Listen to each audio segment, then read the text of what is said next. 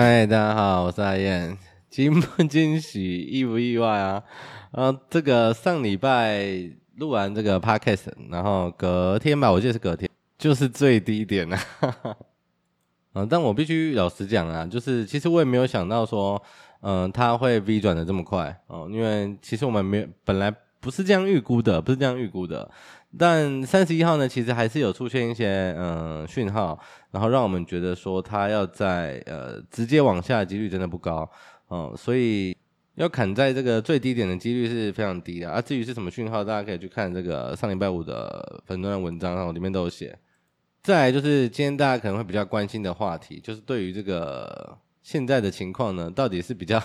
偏向反弹啊，还要再下去，还是说其实现在已经在轧空了，然后之后可能还会再再创高这样？其实从今天的盘后盘后资料来看呢，呃，外资在期货方面的这个水位啊，其实又创高了，来到这个。九千多口啊，是包含大台跟小台，而外资大台跟小台部位加起来这样。那如果是看我们平常会看的这个外资期货未平仓与结算比来看的话，啊，它其实也是创新高的，来到一万八千多口。那其实这个东西，嗯，在嗯，我们回去回顾之前的资料会发现呢，就是当来到这种比较极端值的情况的时候，其实嗯，后面都还有高点，所以。嗯，以目前情况来说，我不会觉得说哦，现在可能到了半年线，然后就要嗯反弹结束，然后就要下去哦。我觉得这样的几率不是特别高。然后再来就是，虽然呢，虽然我们觉得它高点后面还有高点，可是有一件事情必须要比较嗯注意一点哦，就是先前我们有提过这个轧空的情况呢，嗯，以这次散户的情况来说的话，先前我们其实有统计过。哦，在这样子的高空情况，散户的空单大概会有两到三波的高峰。哦，那很明显，现在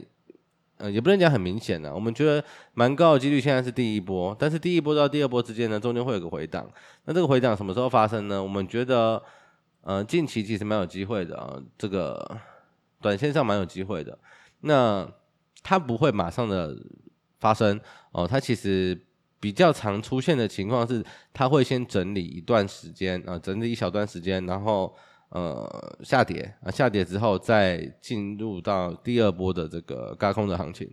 所以讲到这边，你就可以发现一件事情了。我们刚刚讲那个外资期货未平仓与结算比嘛，那它现在创新高嘛，那我们觉得其实后面还有高点。那你你现在回去看，你把我们稍微看近一点点，你把盘势拉到六十分 K。啊，你会发现近期的最高点是一六七五零，然后这一波上来最高点是一六七五零。那我们刚刚说它后面还有高点几率比较高，所以在整理的这段时间，而且你拿到六十分可以看，你就可以发现它其实现在已经在整理了哦。然后可能还会超过一六七五零，可是超过一六七五零之后呢，它其实会刚好比较接近哦，我们所谓的嗯第一波高峰到第二波高峰中间的这个下跌的下跌的时期哦，所以。如果，呃，可能过两天哦，它又涨上去了。比如说，我随便举个例子啊，啊，比如说涨到一万六千八，哦，那我觉得，呃，短线上你要追的话，可能就要承担比较大一点的风险，哦，所以基本上啊，基本上我个人还是比较偏好就是下跌的时候买啦，哦，你你把这阵子的 走势啊开来看，哦，你就会发现嘛，就是每一次涨上去，你用追的。的结局好像都不是很理想，对不对？但是人性就是这样子，我知道啊，它其实很难克服。啊，跌的时候你会不敢买嘛？涨的时候 你就会想要买嘛？啊，是不是？我觉得这体其实体现在呃很多方面，很多方面。那再来就是有一件事情，我觉得蛮有趣的哦。如果嗯，今天我在呃脸书上面看到，我我忘记是哪一个粉砖的哦，然后他在讲这个。嗯，现在的盘势，然后他提到，把日可以打开来看，然后是头头低，然后底底低的一个形态，然后可能这个要上去的几率不高，所以虽然他讲了一些好像偏多，又好像有点偏空，但是我觉得他结论应该是在讲，就是会跌下去啊、他的结论应该是这样子。如如果理解能力没有问题的话啦，哦，但是我觉得蛮有趣的一件事情是。如果你是看日 K，你当然可能会有这种想法。可是如果你把它拉到周 K 来看呢，啊，你会发现，哎，其实它就是在这附近整理嘛，对不对？其实没有没有这么的，没有像日 K 这么的看起来有点会让人怕怕的感觉，对不对？但其实它是同一个盘势，那你日 K 跟周 K 来看就感觉差很多。那你觉得你应该要先看周 K 还是先看日 K？那当然取决于你这个交易的周期嘛。可是基本上，呃，你比较大一点的周期的方向如果是对的话，其实，嗯、你小周期上面应该是要遵循着大周期的方向去做相应的。呃，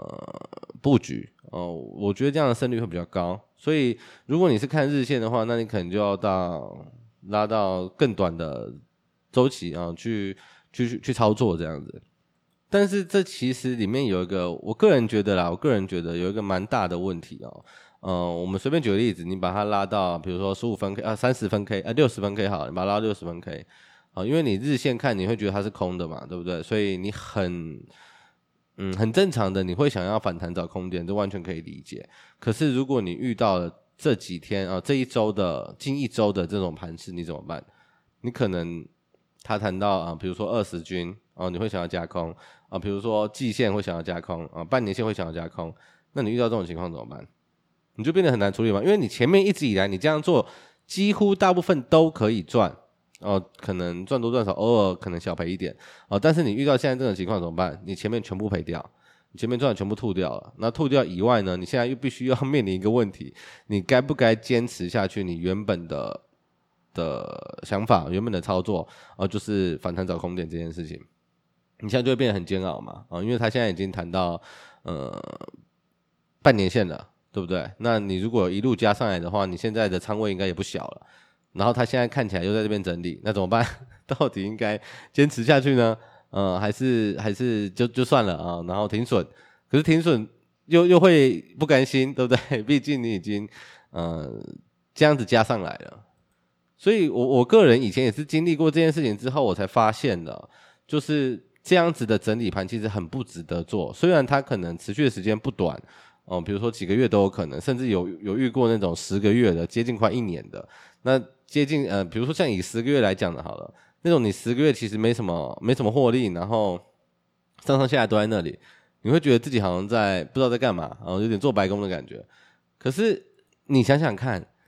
就你为了不要让自己平时看起来好像没有赚到钱，然后硬是去操作，那到头来如果发生了类似现在这样子的情况，你再回头去想，你真的觉得就是当初这个决定是好的吗？我我不是想要帮各位下结论说那样那样一定不好，但是我觉得你可以自己去想想看，哦、呃，哪一个会是比较理想的方式？因为这其实就是我们之前讲的这个浅谈区间操作的那一篇的内容。哦，那我为什么现在又要拿出来再讲一次呢？因为其实这件事情没有发生之前，你看文章其实不会有太大的感觉。呃，坦白讲，真的是这样子啦。就像我以前看到别人写的文章，我可能不会有那么大的共鸣，但是当它发生之后呢，你突然想想到说啊。当初确实应该要多思考这个这个部分的的的内容，所以我觉得你现在可以回过头来想，哦，这一段时间以来，你的操作的重点、的核心是放在什么地方？那这个东西是不是有值得需要呃调整的部分？因为整理整理的盘是实在太常见了，所以你未来你一定会频繁的遇到这件事情。你今天这个这个。问题这个状况你没有，你没，你没有处理好，你没有解决好，你下一次再遇到的时候，你又会犯一样的错。你要么就是 就是走到底嘛，就是区间盘你要做，当然 OK 啊，那你就是好好研究区间盘应该要注意哪些，呃，哪些部分，对不对？你你你把你的能力全点，你的能力值点在那里，我觉得那当然没有问题啊。但是如果你一开始能力值就不是点在那里。然后你是只是想说，哦，这看起来赚钱很容易，哦，我就反弹空，反弹空，啊，然后逢低买，逢低买，啊，很容易，啊，真的有这么容易吗？没有，因为大家原本都以为低点是一万六千二，殊不知它跌到一万五千九百多，对不对？那你当初跌到一万六千二开始买的时候，怎么办？它继续往下跌，你一定会觉得说啊，它这个突破了，哦，现在开始往下跌了，你多单可能就平掉，然后反而开始追空，对不对？因为它已经跌破了一万六嘛，你中间一度跌破一万六了嘛。那你下去追空，结果呢？刚刚好啊，砍在最低点，空在最低点，然后又一路的可能加仓上来，那当然这这是最惨的结局。所以我我我个人觉得啦，就是当初写的那几篇文章，可能真的很多人看的当下是没有感觉的，也也其实不是很懂我在讲什么。但是你现在回头去看哦，你是不是可以明白、可以理解我当初讲的的用意是什么了？我现在不是要讲说我是先知或什么，其实我也有看错的时候，但是我只是分享说，我以前遇到这样子的情况的时候，我选择那样子的做法，后来我才发现到那样子做法其实有很大的瑕疵在里面，所以我后来做了什么样的调整？我跟大家分享这件事情，是希望你们可以少走一点我 当初走的那些，我现在回头去看会觉得有有点冤枉了，就是有点冤枉这样。所以在听完今天这一集 podcast 的时候，我希望你可以好好的去回顾这三三个多月以来，哦、你的操作，嗯，重点侧重在哪一个部分？那你原本那样操作的方式放在这样的整理盘，真的值得吗？或是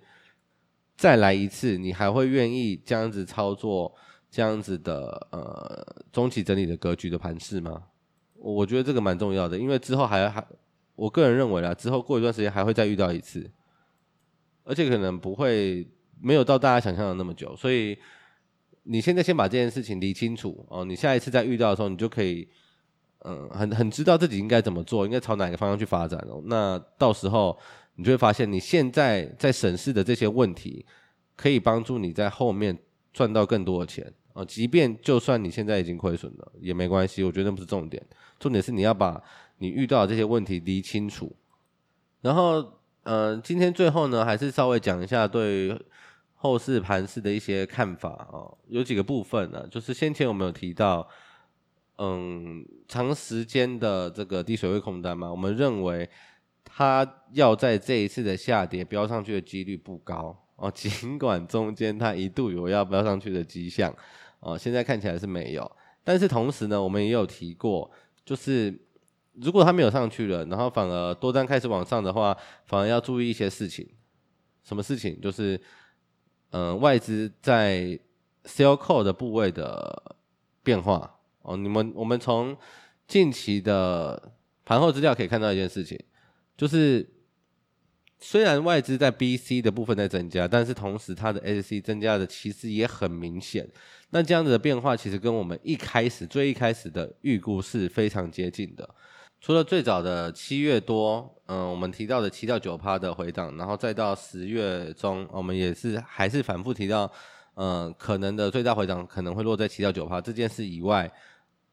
呃，我不知道你还记不记得啦，当时我们其实有讲到，在这个长时间处于低水位的空单呢，要在这一次飙上来的几率，我真的觉得不高 哦，尽管哦，尽管。中间一度哦，看起来有差点要破功了哦，就是嗯上我我看一下日期，哦就是十一月呃十月底到十一月初那段时间呢，它其实有飙到呃高水位的大概二分之一多一点哦，二分之一多一点啊，但是它最近其实还是下去了。那当时其实我们提到一个重点是什么？重点是我们认为比较大幅度的回档会出现在现在这种情况。的之后哦，就是因为现在在，呃，盘势现在很凶嘛，然后我们也可以从这些呃盘后资料看到，盘后资料的一些明细看到，在这样子呃多单大幅增加的同时呢，它的 SC 其实也增加的很明显，所以很重要的就是，嗯、不管是幅度跟这个盘后资料这段期间的变化呢，其实大方向都在我们的预期内，那现在也正在上演这件事情，所以。照这样子增加下去的话，下一次回档的幅度就会比较大啊！我个人认为可能是可能会超过十五趴啦。